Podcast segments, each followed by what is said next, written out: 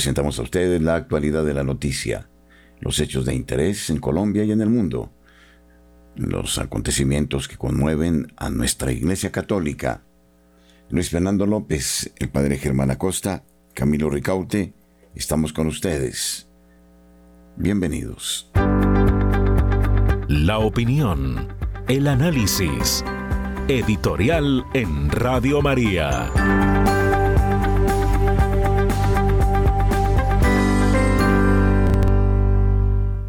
Benedicto XVI seguirá siendo una figura cimera que nos da la seguridad de, la doctrina católica a lo largo de los tiempos.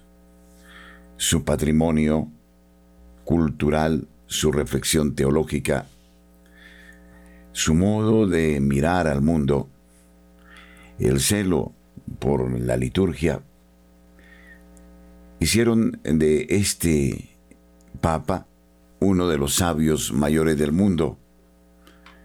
Lo seguirá siendo. Menos mal, nos ha dejado un extenso acervo teológico al que podemos recurrir una y otra vez sin agotarlo. Sí, la vocación del Papa Benedicto XVI fue dar a conocer a Jesucristo, expresar el amor de Dios por el mundo creado, por medio del Hijo, palabra por la cual ha realizado los siglos.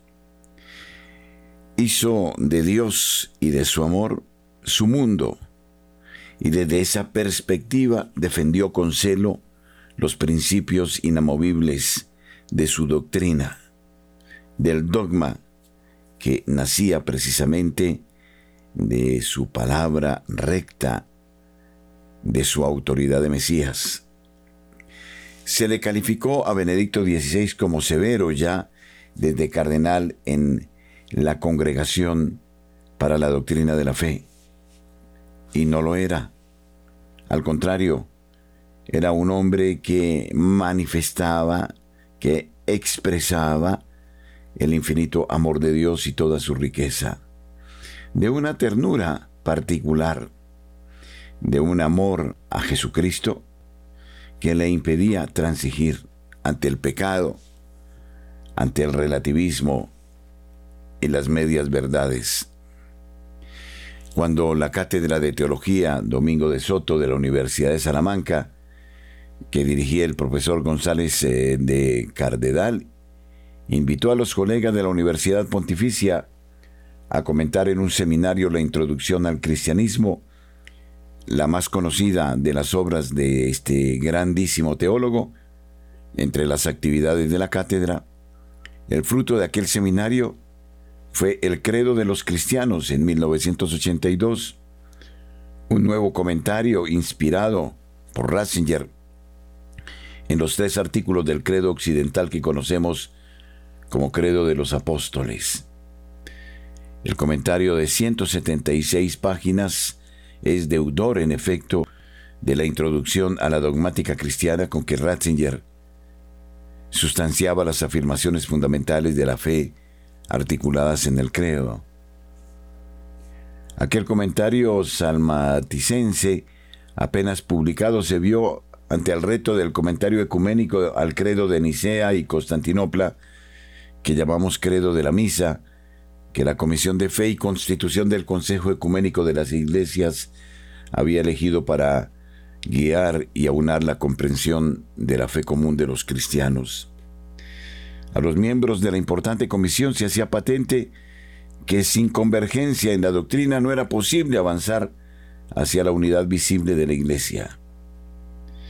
De eso hablaba el Papa Ratzinger, el Papa Benedicto XVI.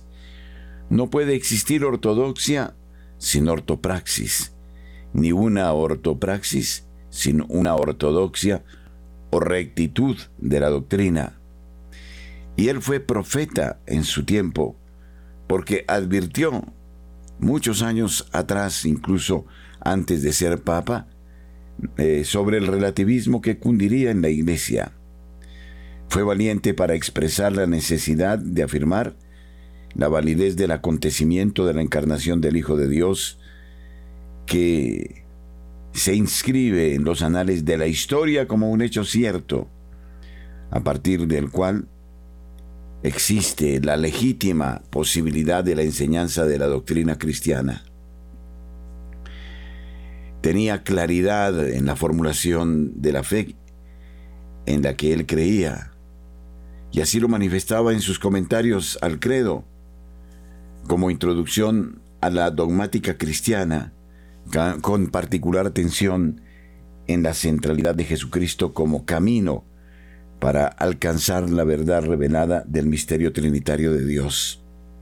Menos mal que existen aún hoy los pastores que con valentía hablan de la doctrina de Joseph Ratzinger, de la brillantez de su papado en el silencio. No es el ruido, no son las poses de carácter político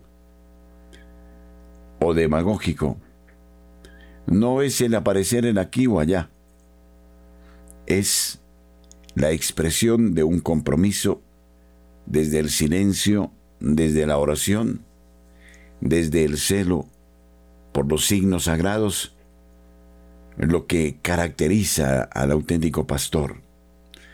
Sin esta realidad de la oración es imposible la fecundidad de la doctrina y de la pastoral.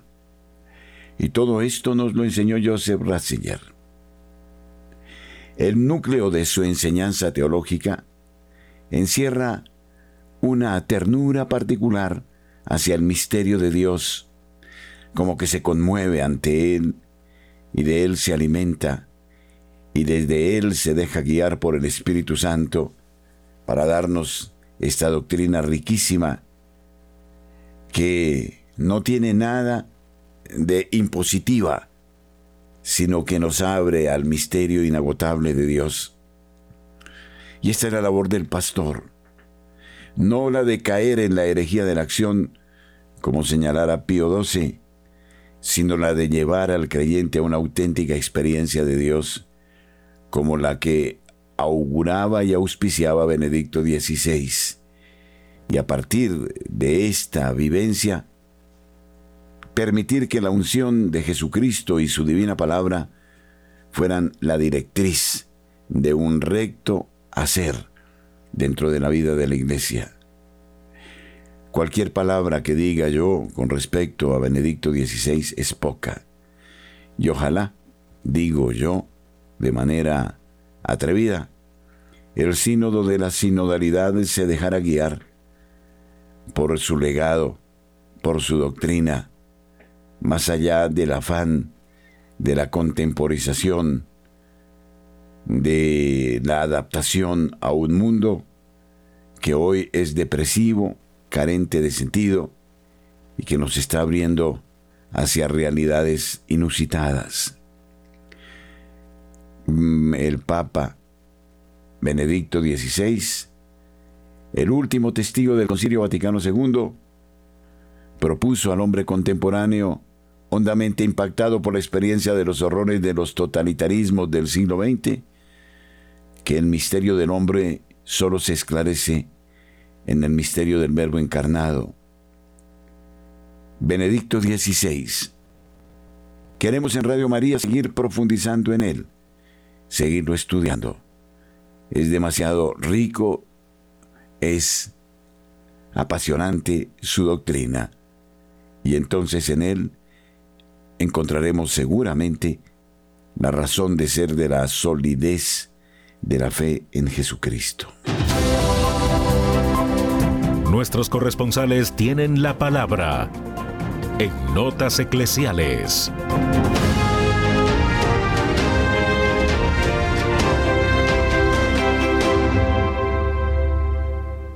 Marta Borrero, desde la ciudad de Cali, nos informa. Buenos días. Hola, querida familia, muy buenos días. Eh, la cuestión política aquí en Cali y el Valle del Cauca se mueve fuertemente. Por un lado, el candidato a la gobernación del Valle del Cauca, Tulio Gómez, fue sancionado por el Consejo Nacional Electoral que le revocó su candidatura, argumentando de que él tenía contratos con la alcaldía de Cali y con el Estado. Sin embargo, Tulio Gómez ha dicho, comillas, me quieren sacar de la contienda y nos iremos hasta las últimas instancias para ratificar esa decisión. Junto con un grupo jurídico pensamos llegar hasta las últimas consecuencias y agotar todas las posibilidades. Además, sostuvo que seguirá haciendo campaña hasta el día de las elecciones. No me detendré, recalcó, al ser consultado sobre qué decirle a quienes, según el candidato, están detrás de esta estrategia para inhabilitarlo, el máximo accionista de la América de Cali dijo que me derroten en las urnas para que el pueblo decida. Y por otro lado, esto por el lado de la gobernación, la revocatoria que le hicieron de su candidatura. Sin embargo, en, el día de hoy va a haber una audiencia donde él va a poder apelar. Y por otro lado, hablando de la alcaldía de Santiago de Cali, eh, las dos, eh, los dos candidatos, Diana Rojas y Alejandro Eder, están con la posibilidad de tener una unión de sus campañas. Hay una posible luz de alianza entre Diana Rojas y Alejandro Eder. Esto también fue expresado el miércoles pasado por el exalcalde de Cali, Mauricio Armitage, quien escribió en su cuenta de X que era la anterior Twitter, lo siguiente. Diana Rojas es una mujer preparada con un futuro brillante. Sin embargo, dice Armitage, las encuestas no la han favorecido y no podemos darnos el lujo de poner en riesgo el futuro de Cali. Considero que es mejor que decline su pretensión y que la opinión pública se manifieste. Eh, bueno, ha sido todo, una, todo un acontecimiento aquí en Cali esas palabras de eh, Maurice Armitage, exalcalde de Cali, en relación a la candidatura de Diana Rojas. Sin embargo, a ambos candidatos a la alcaldía los une una lucha. Tanto Alejandro Eder como Diana Rojas tienen una misma lucha y es contra el continuismo del alcalde Jorge Iván Ospina. Es más, los dos no quisieran que Roberto Ortiz conocido como el Chontico, que hoy está liderando las encuestas, se quedará con la administración de la capital vallecaucana porque no es secreto para nadie que él es el candidato de Ospina. Bueno, tenemos mucho por qué orar hoy, martes al divino rostro de nuestro Señor. Pongámosle esta intención de estas elecciones, de todo este complejo mundo político y oremos por todas estas situaciones. Soy Marta Borrero desde Santiago de Cali para las notas eclesiales de Radio María. Desde Medellín, José Luis Hernández trae la noticia.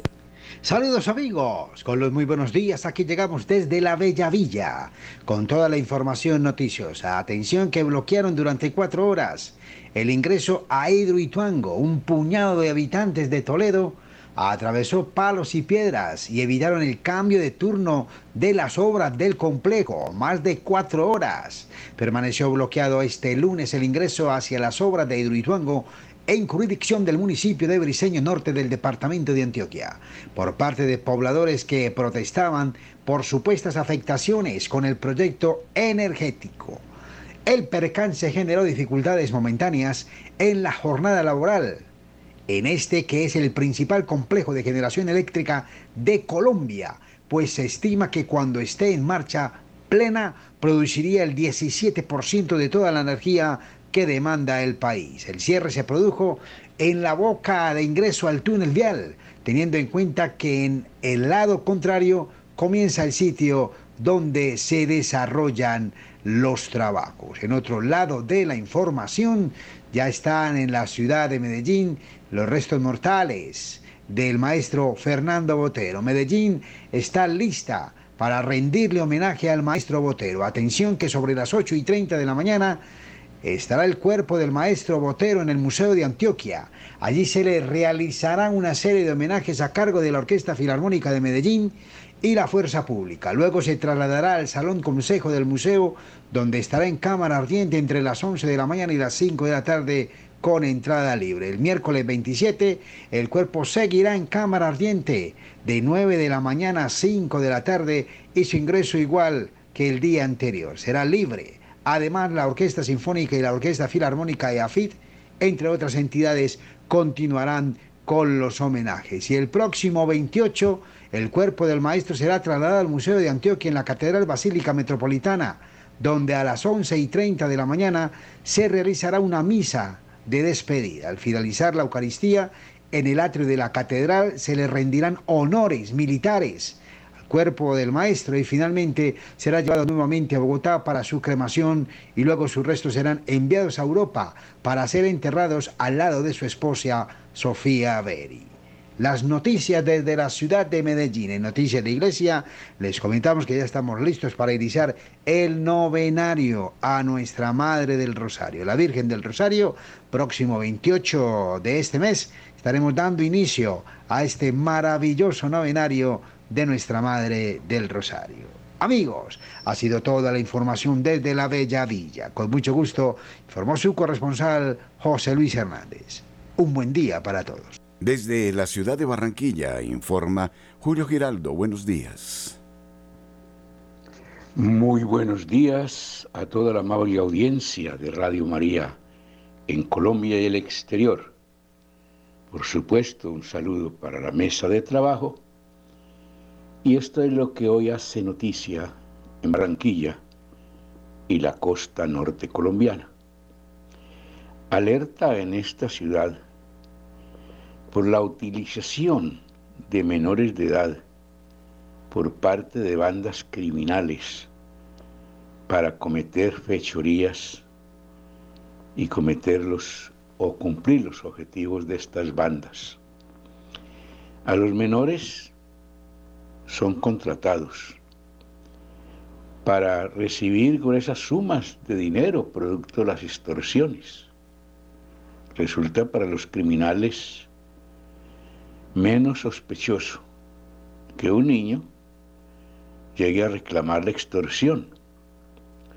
Los utilizan también para llevar los panfletos amenazantes y lo que es peor, algunos de estos niños son utilizados como sicarios.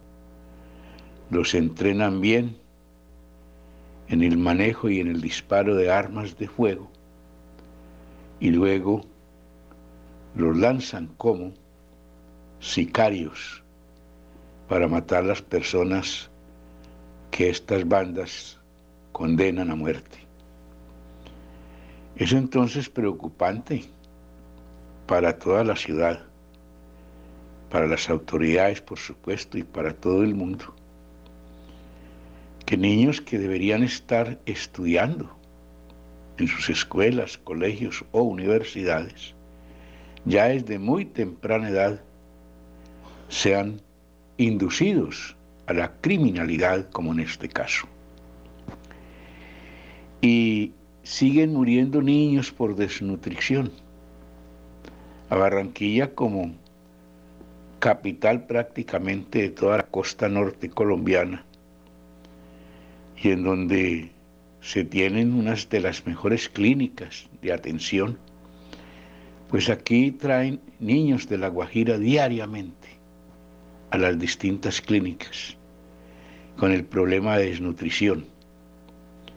Dice el secretario de Salud que fortunosamente muchos son salvados gracias a las atenciones médicas y a todos los equipos que se tienen allí, pero otros mueren porque llegan ya con desnutrición avanzada y la ciencia no puede hacer nada. Uno se pregunta, bueno, y entonces, ¿qué efectos está causando estas ayudas que están dando para la Guajira, de las cuales nos están descontando en el recibo de energía la plata para eso? Y siguen muriendo niños. Ahí queda la pregunta. Finalmente, un juez de esta ciudad de Barranquilla ha llamado al hijo del presidente Nicolás Petro, lo ha llamado a juicio por varios delitos. La audiencia se estará realizando antes de terminar el mes de octubre y hay revuelo pues en toda la ciudad por esta noticia de lo que podrá pasar si el hombre va a la cárcel, si no va a la cárcel, si lo condenan o no lo condenan, porque aquí en este país nadie sabe nada. Bueno, dejemos que las cosas fluyan. Termino este noticiero con la lamentable noticia que ocurrió en el día de ayer con la muerte del padre Luis Villabona, quien estaba recluido en la casa sacerdotal.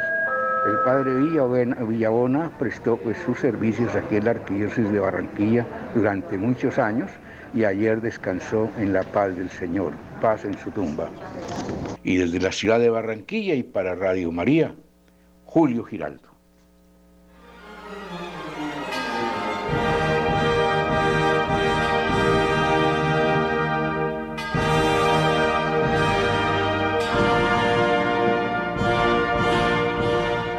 Radio María de Colombia invita a la peregrinación desde el primero de octubre hasta el día 25 que haremos por Europa.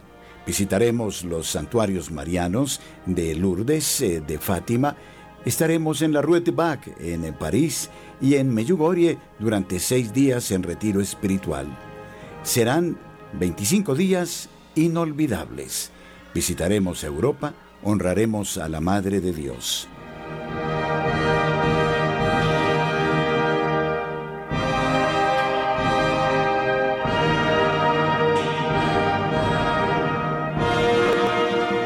Estos son los teléfonos a los cuales ustedes pueden recurrir para obtener toda la información pertinente. 57 310 307 0504 o 57 314 324 3175. Este es nuestro número de WhatsApp.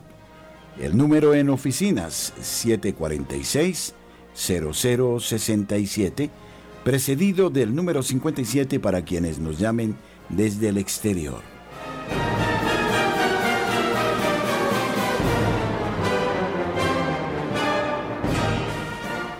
Invitamos a nuestros oyentes en Colombia y fuera de nuestro territorio nacional para sumarse a esta peregrinación que haremos en honor de la Santísima Virgen María, suplicando la paz para las naciones en acción de gracias por los 27 años de nuestra estación en Colombia.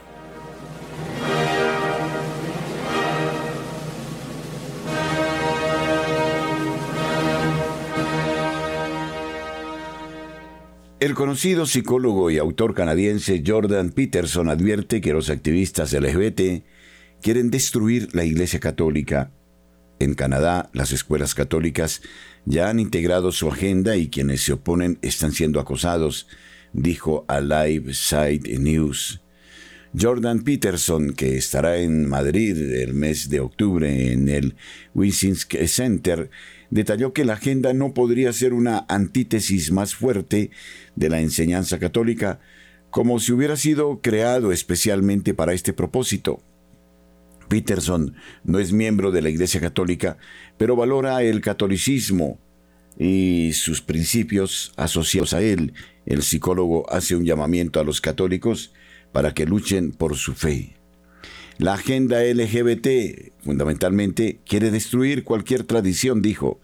Para ello utiliza un espectro de comportamiento manipulador y opresivo. Cualquiera que sea demasiado ingenuo o perezoso para entender esto como católico, se comporta como un idiota útil que contribuye a su propia ruina, advierte Peterson.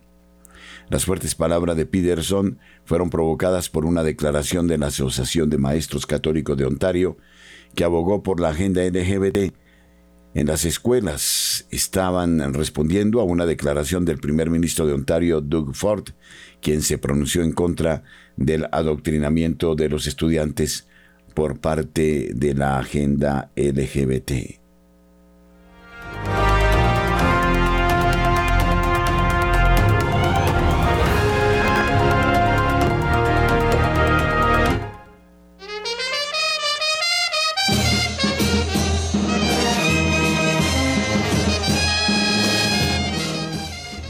Córdoba es un departamento que en Colombia destaca por su belleza.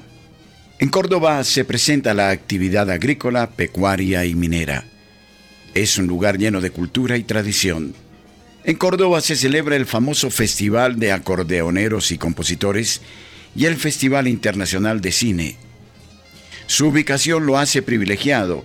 Es un excelente lugar para el turismo ecológico, con múltiples opciones para visitar playas, ciénagas, parques ecológicos y ríos. Destacan como sitios turísticos en Córdoba la Catedral de San Jerónimo, el Parque Simón Bolívar de Montería, el Mercado Público de Santa Cruz de Lorica, la Iglesia de Santa Cruz de Lorica, la Plaza Cultural de Sinú, la Iglesia de San José en Ciénaga de Oro, Piedra del Tabor, el Monumento Pablo Flores, el Muelle Turístico de Montería, el Volcán de Lodo en San Antero y el Estadio de Béisbol 18 de junio. En el departamento de Córdoba ahora, una magnífica noticia. Estamos en el canal de audio de Claro Televisión o en su defecto en el canal 856. Radio María presente en este lugar paradisiaco de Colombia.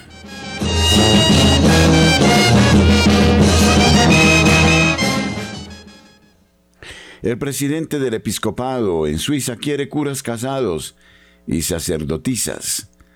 El presidente de la Conferencia Episcopal Suiza, Félix Gmur, obispo de Basilea, abogó por la abolición del celibato sacerdotal y la admisión de mujeres al sacerdocio en una entrevista concedida al Neue Zürcher Zeitung. Hay que redistribuir el poder dentro de la iglesia, asegura Félix Gmur, quien añade que presionará en Roma para que se aplique una descentralización y por supuesto también apoya una nueva moralidad sexual. El celibato significa que estoy disponible para Dios, pero creo que la sociedad actual ya no comprende más este signo, afirma Gimir. Ha llegado el momento de abolir el celibato, no tengo ningún problema en imaginar sacerdotes casados. También sería ponerse fin a la exclusión de las mujeres de la ordenación eh, sacerdotal, afirma. La subordinación de las mujeres en la Iglesia Católica es incomprensible para mí. Se necesitan cambios allí, afirmó Gimir. Añadió que la Iglesia aún no está donde necesitamos estar en lo que respecta a la prohibición del concubinato para empleados contratados por la Iglesia. Estas las atrevidas expresiones de el obispo presidente de la Conferencia Episcopal Suiza, Félix Gimmer.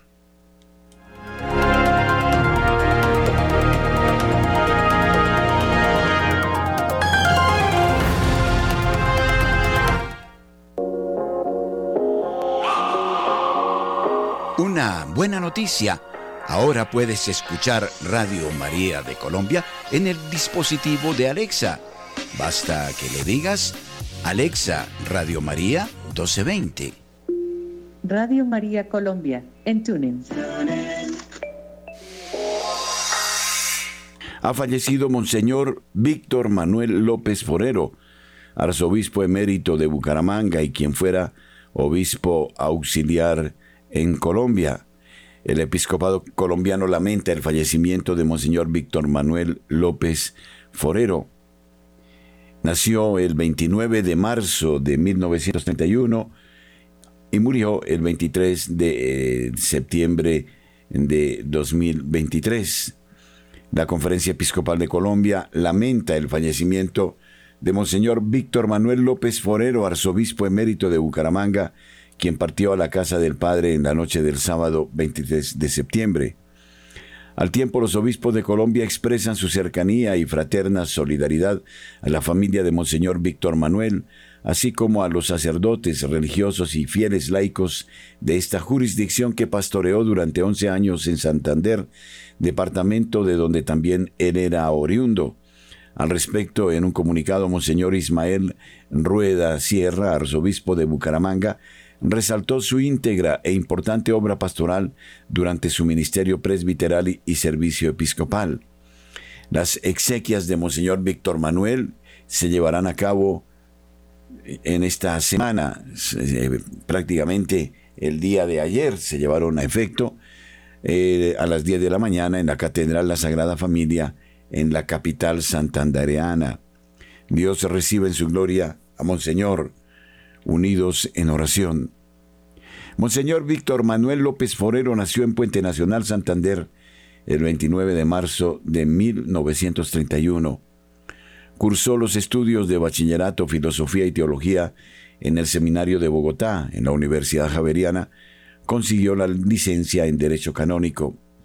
Fue ordenado sacerdote el 27 de octubre de 1957 y ejerció su ministerio en la Arquidiócesis de Bogotá, desempeñándose en los cargos siguientes, vicario cooperador de Junín, Cundinamarca, director espiritual del Seminario Menor, capellán regional del Sena en Cundinamarca, notario y promotor de justicia del Tribunal Eclesiástico, párroco de Soacha y del Perpetuo Socorro en el barrio Olaya, rector de colegios parroquiales arquidiocesanos, formador en el Seminario Mayor y vicario episcopal del Sur. El 6 de mayo de 1977 fue nombrado por su santidad Pablo VI obispo titular de Silivia, con el oficio de auxiliar de Bogotá. Recibió la ordenación episcopal el 29 de junio del mismo año. Fue designado como obispo de Socorro y San Gil el 6 de diciembre de 1980, cargo que ocupó hasta el 7 de junio de 1985, cuando fue nombrado como ordinario militar para Colombia. El 21 de junio de 1994, su santidad Juan Pablo II lo nombró arzobispo de Nueva Pamplona. El 27 de junio de 1998, su santidad Juan Pablo II lo nombró arzobispo de Bucaramanga. El 2 de mayo de 2009 pasó a ser arzobispo emérito de la arquidiócesis de Bucaramanga. Representaciones que llevó a nivel nacional representante del SENA y presidente de la Comisión Episcopal para la Pastoral Social, habiéndose desempeñado en años anteriores como presidente de la Comisión Episcopal para la Catequesis. A nivel de Iglesia Universal, participó en la Comisión de Catequesis y Educación del CELAM y miembro de la Oficina Central de Coordinación Pastoral de los Ordinariatos Militares. El 13 de febrero de 2009 fue aceptada su renuncia al cargo episcopal.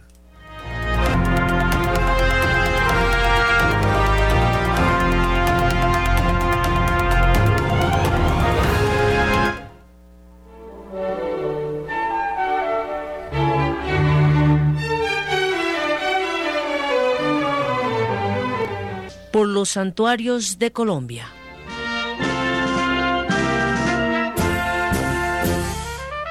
Nuestra Señora de las Nieves. Esta Virgen santanderiana tomó su nombre de una tradición según la cual, a mediados del siglo IV, el Papa Liberio vio en pleno verano, delineado por la nieve en un monte, el plano de la futura Basílica Liberiana o de Santa María la Mayor. Nuestra Señora de las Nieves ha acompañado en tiempos difíciles a sus fieles, como en 1757, cuando una peste asoló el pueblo y se solicitó permiso al clero para elevar una oración pública a la Virgen, según consta en los archivos de Girón.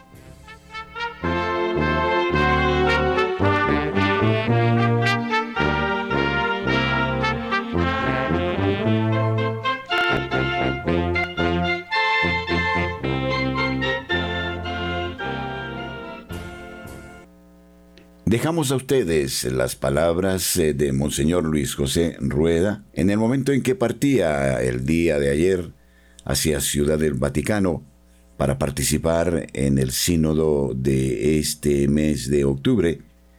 El próximo sábado recibirá él el capelo cardenalicio de manos del Papa Francisco.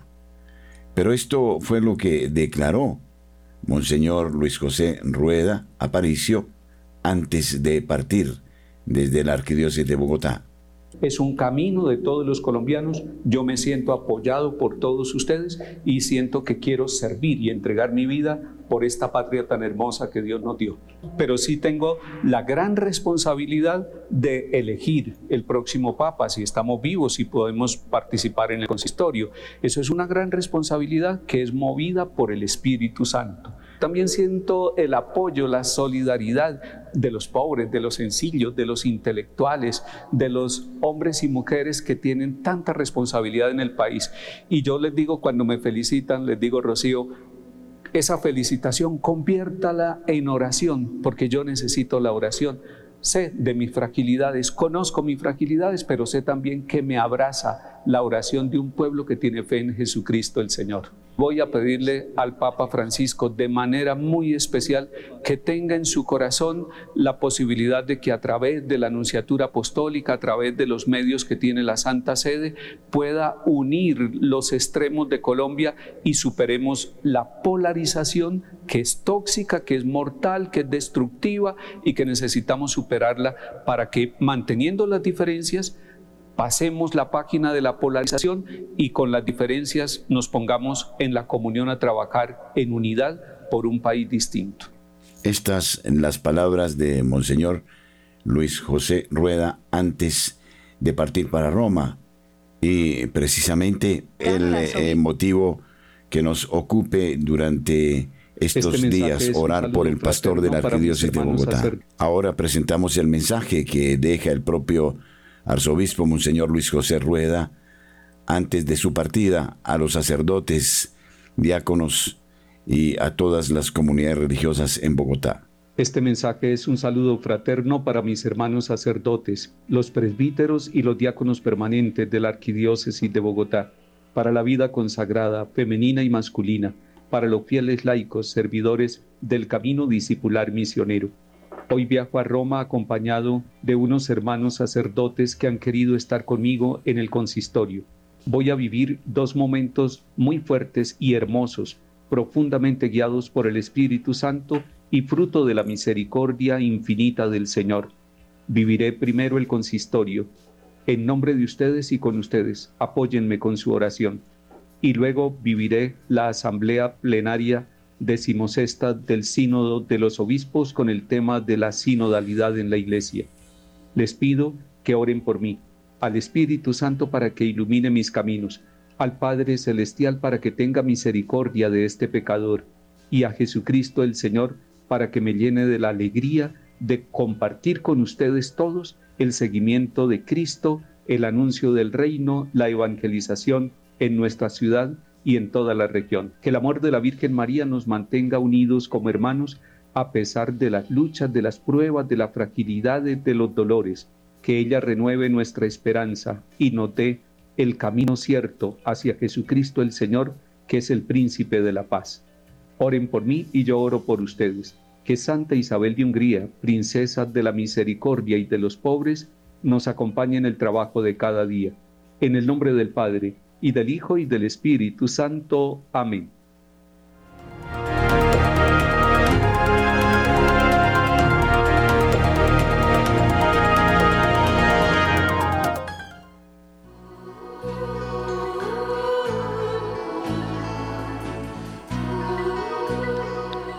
La sección editorial y de programación de Radio María, sus directivos, sus programadores, sus voluntarios, expresan a ustedes la gratitud eterna por la colaboración permanente que han demostrado en su suscripción con el libro de oro. Por sus donaciones, mil gracias. El Señor les ayude y les bendiga en sus hogares. Radio María es de ustedes, es de nosotros, es de todos.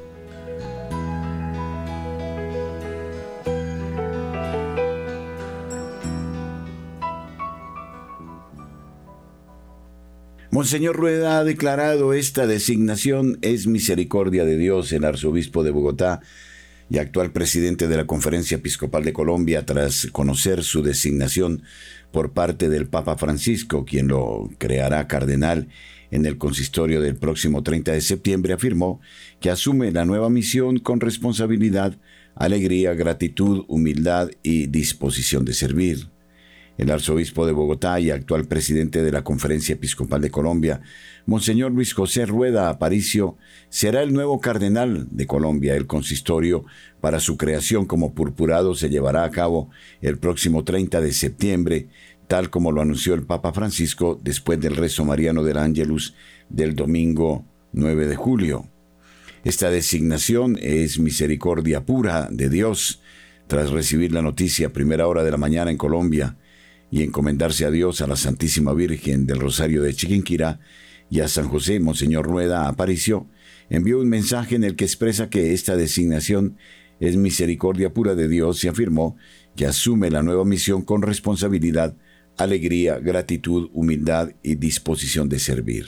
Esta designación es misericordia pura de Dios nuestro Padre, que conoce mi vida desde el vientre materno, mi vida en la familia, mi vida en San Gil, mi formación y mi trabajo como sacerdote.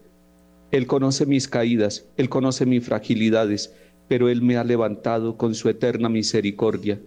Y yo pido al Espíritu Santo que ilumine mi existencia y que esta designación sirva para que todos en Colombia nos comprometamos, hombres y mujeres, laicos, seminaristas, vida consagrada femenina y masculina, diáconos permanentes, presbíteros y con mis hermanos obispos podamos trabajar todos por la paz, por la vida, por la reconciliación de todos los colombianos, que cese la guerra, que cese la violencia, que se acaben los secuestros, que podamos trabajar en unidad, que se acaben las polarizaciones y juntos caminemos en fraternidad, que Colombia pueda tener esperanza todos los días al levantarse y al terminar la jornada.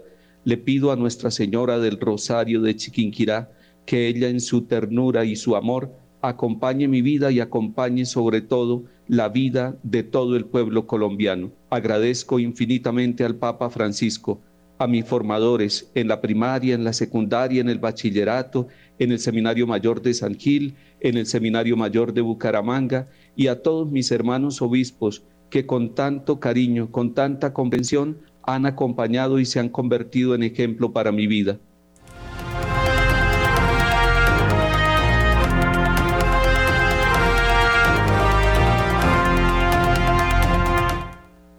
Radio María de Colombia les acompaña sus luchas, en sus logros, en sus éxitos. Ustedes pueden encontrarnos en Google.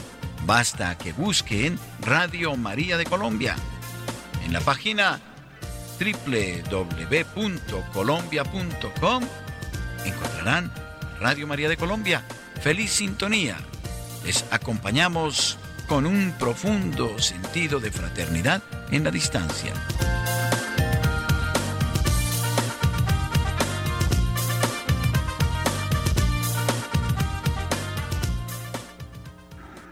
Monseñor Adrián Galvas, arzobispo de Katowice, Polonia, afirmó que el cristiano no se avergüenza de ser parte de la minoría y que la devoción mariana expresada a través de la fidelidad a Cristo hasta la cruz es para hombres valientes que tienen principios sólidos y no temen enfrentarse a la lucha espiritual. El metropolitano de Katowice presidió la misa para los asistentes al séptimo asedio masculino en Yasnagora. El tema del encuentro fue el hombre en la iglesia.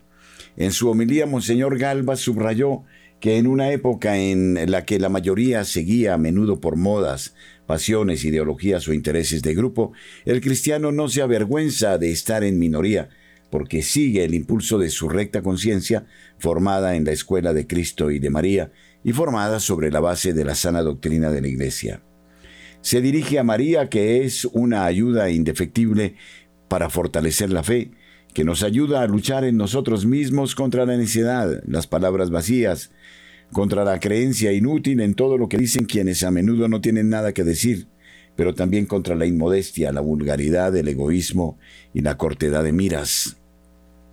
El prelado señaló también a María como maestra del buen uso de la libertad, para que no entendamos la libertad solo como la ausencia de coacciones, porque eso sería la libertad de un animal, según la cual un perro al que se le suelta la cadena puede actuar como le digan sus inclinaciones primitivas, sino que nuestra libertad es la libertad de un ser humano, que significa la capacidad de controlarse en todo, y añadió, la libertad no consiste en hacer lo que uno quiere, sino en hacer lo que una conciencia bien formada dice que hay que hacer, aunque sea lo que hace una minoría. Monseñor Galva señaló que la única palabra que María dirigió a los discípulos fue su petición de Caná, haced todo lo que mi hijo os diga. Juan 2, 5. Subrayó que hacerlo todo significa poner el Evangelio en nuestra vida, aunque este proceso no estará exento de caídas, desánimos y decepciones, tentaciones de detenerse. Y apuntó dos escollos especialmente peligrosos en este camino. Uno es reconocer la ilógica del Evangelio, incompatible con lo que propone el cálculo humano y el mundo. ¿Fue más fácil para los criados de Caná? Tal vez un poco. Verter el agua en las vainas de piedra, 460 litros. Debió ser una gran tarea. Trabajo tonto y lógico, pero sin él no habría habido vino. Así es la palabra de Dios. Así es a menudo la guía de Dios. Parece, repito, ilógica. Pero en eso consiste la confianza, en que aunque no lo sepa y no lo entienda todo, lo lleve a cabo porque así es la palabra de Dios. Lo que Cristo dice parece ilógico desde la perspectiva de la lógica de este mundo, pero para mí es importante que Cristo lo diga. La segunda trampa en el proceso de aceptar la lógica de Cristo es creer que la obediencia a Dios es imposible. Si Jesús dice amad a vuestros enemigos, significa que es posible. Cuando dice siempre debéis perdonar, significa que es posible. Cuando dice orad para no caer en tentación, significa que es posible. Cuando dice cualquier cosa, significa que es posible. El arzobispo Galnas enfatizó que la obediencia cristiana a Cristo, cumplir su palabra, es el mejor testimonio y expresión de responsabilidad hacia los seres queridos aquellos que están con nosotros en nuestra vida cotidiana. Se trata de tus parientes, especialmente de tus hijos. Incluso si no lo dicen directamente, tu confianza en la palabra de Dios, tu lucha diaria por la fidelidad, tu lucha contigo mismo, tu deseo a veces realizado a pesar de tantos obstáculos en el camino, sigue siendo el mejor testimonio para tus hijos. No hay nada más importante que puedas hacer por ellos como padre. El prelado señaló a María, quien cumplió la palabra de Dios con absoluta fidelidad hasta la última prueba, cuando Jesús su Hijo murió en la cruz. Por lo tanto, la devoción mariana no es tierna, dulce y superficial, es fuerte y concreta, y es muy para los hombres, para tipos duros. Ser duro no significa ser grosero, brutal o vulgar. No para matones ni para castrados espirituales, es para hombres duros, es decir, aquellos que tienen principios claros, que no temen luchar tanto espiritual como internamente. El arzobispo de Katowice también destacó a San José, quien es para nosotros el primer ejemplo después de María, y un ejemplo de que para cumplir la palabra de Dios no es necesario hablar mucho, un ejemplo de fe consecuente, un hombre que no tenía doble clara cara, sino doble fondo, era completamente coherente, claro y verdadero. Cristo me dice hoy, ve y trabaja en mi viña. Entra más en la iglesia, colabora conmigo, con mi gracia. Ahora también te lo dice a ti. Preguntó el arzobispo, quien señaló que entrar en la iglesia también significa asumir un servicio concreto en ella. Al referirse a la exhortación de Juan Pablo II, Christi Fideles Laici, sobre el apostolado de los laicos, destacó que después de 35 años no ha perdido su relevancia les instó a los hombres a canalizar su deseo de involucrarse en la iglesia hacia el comienzo de un servicio en la parroquia. Id al párroco y decid, quiero estar más involucrado en la iglesia. Quiero comprometerme, tengo habilidades y tiempo, estoy listo. Los años pasan, el señor de la viña se acerca, quiero ganar mi denario. Hacedlo, intentadlo, dejaos contratar.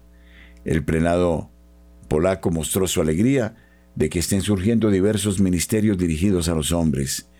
Hace solo unos años se decía que la Iglesia Católica era muy femenina, que los hombres se aburrían en la Iglesia.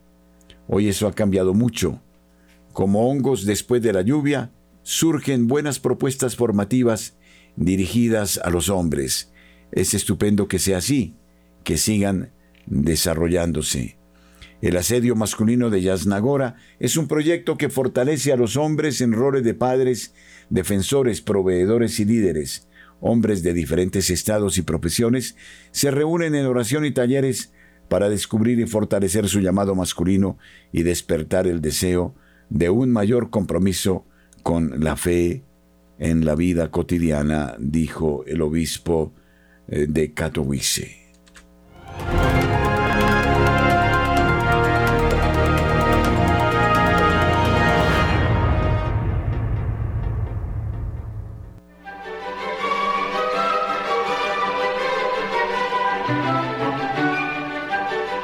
Radio María en la noche, una luz estas son las direcciones de nuestras oficinas. En Manizales, calle 45, número 24B13, SECAM. Teléfonos 885-3113 y 886-3313.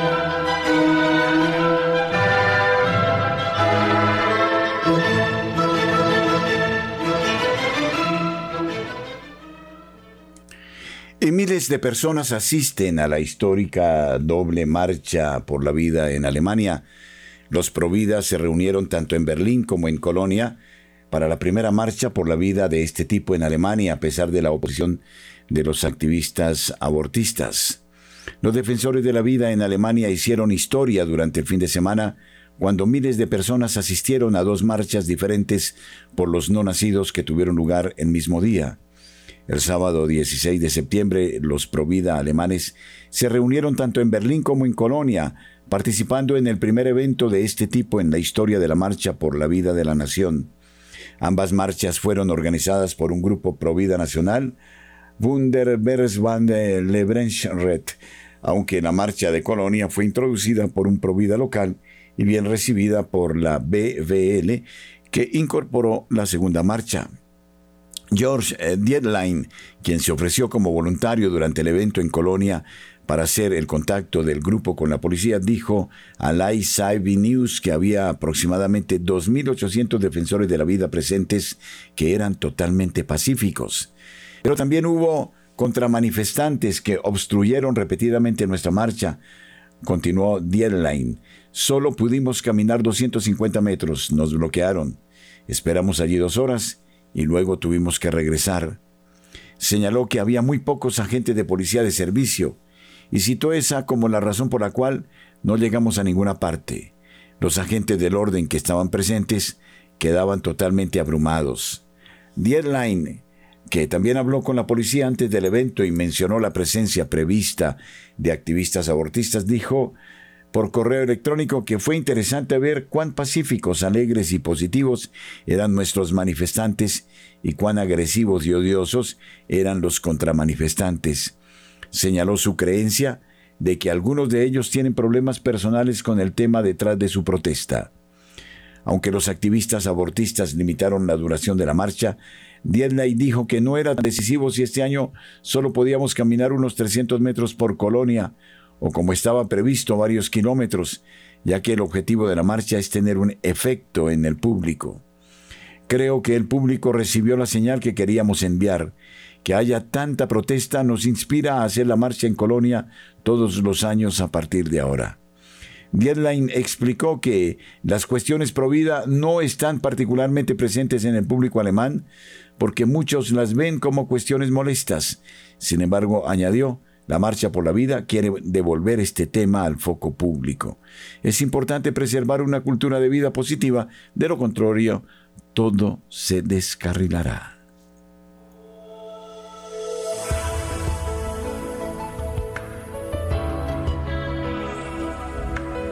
Radio María, te queremos. Porque cuando mi papá se quedó sin trabajo, vos le ayudaste a estar bien. Si no te conociera si no estuviera aquí, no habría encontrado la alegría de vivir. Si en mis melodías brotan en tu voz, que calman y apaciguan mi lucha interior. Radio María, te queremos. Porque me traes esperanza cuando la siento perdida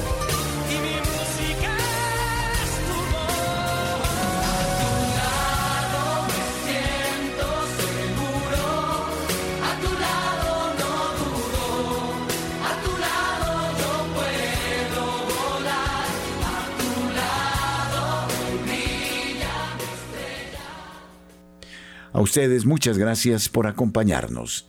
Radio María, gracia y presencia en este día que el Señor nos concede.